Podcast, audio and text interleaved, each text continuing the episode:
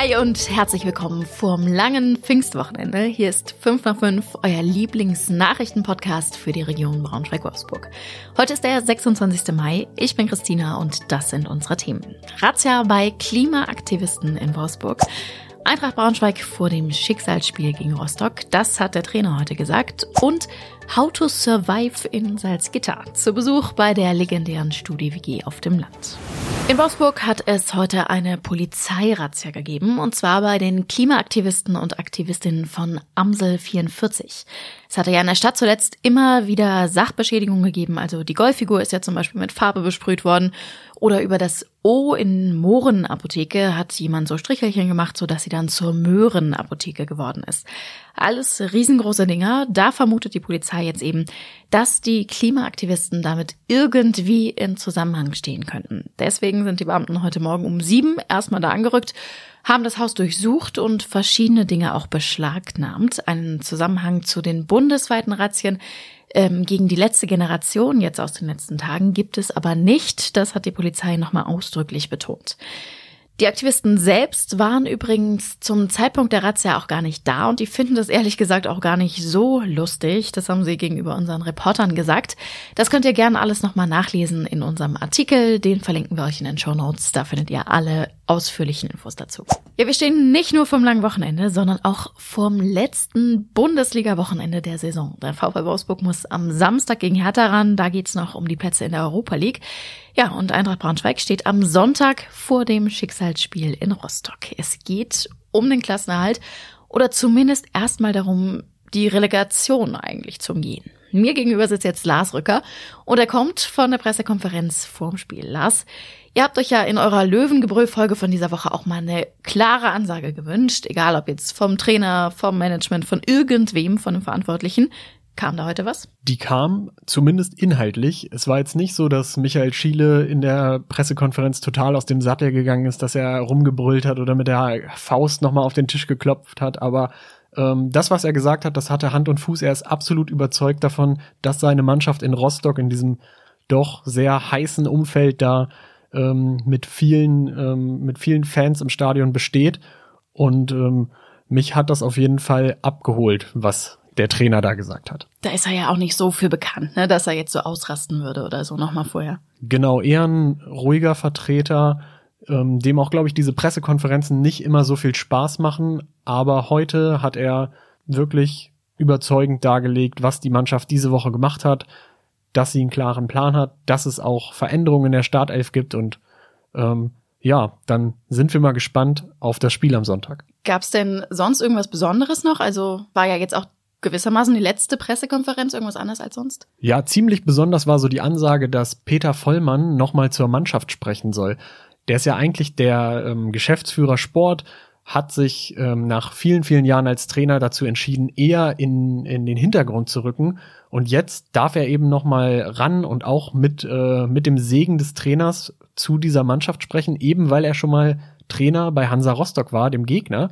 Und er soll den Jungs einfach erzählen, wie es so ist, wie dieses Publikum dort reagiert und ähm, wie man dort eben besteht. Und ähm, das finde ich gar nicht so eine blöde Idee. Also am Sonntag ist es dann soweit. Anstoß um 15.30 Uhr.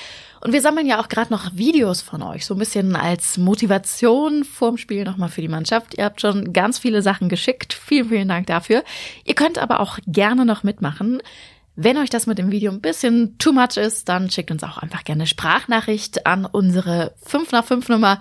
Wir schauen, wie wir das alles verwerten können. Danke euch. Ich glaube, in jeder Studentenstadt gibt sowas wie so eine legendäre WG, die immer die krassesten Partys gemacht hat, die irgendwie riesengroß ist und wo gefühlt jeder wen kennt oder selber schon mal da gewohnt hat oder oder oder. In Salzgitter gibt es tatsächlich auch so eine, und zwar mitten auf dem Land, obwohl Salzgitter ehrlich gesagt da jetzt auch nicht die Studentenstadt schlechthin ist. Das ist sozusagen so ein bisschen so ein Ostfalia-Mythos. Also alle, die in Salzgitter studiert haben, die haben bestimmt schon mal davon gehört oder jemanden kennen, der in Salzgitter studiert. Und meine Kollegin Katja, die ihr ja auch hier vom Podcast kennt, die wollte wissen, was ist an diesem Mythos denn jetzt wirklich dran und ist der Sache einfach mal auf den Grund gegangen. Ein Tipp, ein Leben in einer einsamen Studie-WG in Salzgitter. So einsam ist ja nicht, deswegen Oropax. Weil nachts um fünf gerne mal Breakdance getanzt wird. Äh, die krasseste Story war, als jemand bei uns am Rad drehen musste und dann erstmal nackt über die Straße gerannt ist. Ja, was die Jungs Katja noch so alles über ihr WG-Leben in Salzgitter erzählt haben, das könnt ihr im Artikel nochmal nachlesen. Verlinken wir euch in den Show Notes. Lohnt sich da auf jeden Fall mal reinzugucken. Die haben so ein bisschen aus dem Nähkästchen geplaudert. Und das war heute sonst noch wichtig. Das Landgericht Braunschweig hat heute einen polnischen Gastarbeiter zu sechs Jahren Gefängnis verurteilt. Vielleicht erinnert ihr euch an diese ganz, ganz schlimme Prügelei im vergangenen November zwischen mehreren Gastarbeitern in Hahnenklee, also bei Goslar, bei dem einer der Männer fast gestorben wäre. Dabei ging es eigentlich ganz banal nur um 20 Euro, um die sich dieser Streit drehte. Das ist dann aber so eskaliert, dass es für einen Mann eben wirklich, wirklich knapp war, vielleicht auch, weil eine ganze Menge Alkohol im Spiel war. Der Angreifer muss aber eben jetzt wegen versuchten Totschlags ins Gefängnis.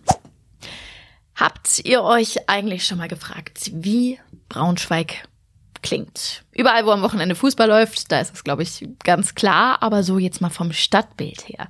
Diese Frage stellt sich zum Beispiel Peter Cusack. Er ist sogenannter Klangkünstler aus England und er beschäftigt sich eben damit, wie Städte weltweit klingen. Unter anderem eben jetzt auch Braunschweig. Seit Januar ist er hier schon bewaffnet mit einem Mikrofon unterwegs und sucht die Klänge, die Braunschweig ausmachen.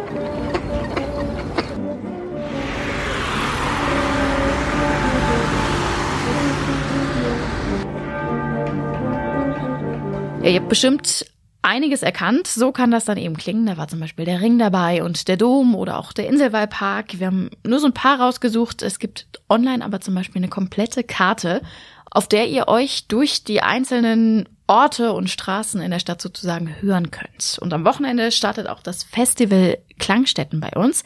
Der Allgemeine Konsumverein, der leitet das und da gibt es auch ganz viele Workshops zum Thema und Audiospaziergänge und, und, und.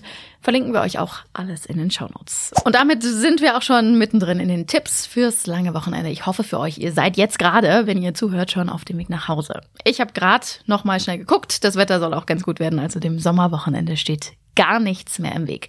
Und natürlich, abgesehen von Fußball, ist sonst auch mega viel los. Schaut gerne immer wieder auf unserer Homepage vorbei. Unsere Lokalredaktionen, die haben da echt schon ein paar schöne Tipps rausgesucht, was ihr machen könnt, haben sich da richtig viel Mühe gegeben. Oder ihr schaut auch einfach mal auf unserem Insta-Profil vorbei. Da gibt es zum Beispiel auch ein paar Wanderstrecken, die vielleicht so ein bisschen abseits vom großen Trubel von den großen Strecken sind. Die gibt's da zu entdecken. Oder es geht ja auch die Erdbeersaison los. Auch das lohnt sich am Wochenende bestimmt schon mal. Oder ihr probiert zum Beispiel den neuen Kioskpass in Braunschweig aus. Was es damit auf sich hat, das findet ihr auch in unseren Artikeln auf der Homepage. Es gibt so viele Möglichkeiten am Wochenende. Verlinken wir euch alle in den Show Notes. Wir hören uns dann am Dienstag wieder mit den aktuellen Themen der Region. Bis dahin macht euch auf jeden Fall ein schönes Wochenende. Und ihr wisst ja, wenn ihr Fragen, Anregungen oder Kritik habt, meldet euch gern unter 5 nach 5 at funkemedien.de oder direkt bei WhatsApp. Die Nummer, die steht in den Show Notes. Noch besser wäre natürlich, ihr lasst uns direkt ein Abo da und eine Bewertung und ihr empfehlt uns an alle eure Freunde weiter.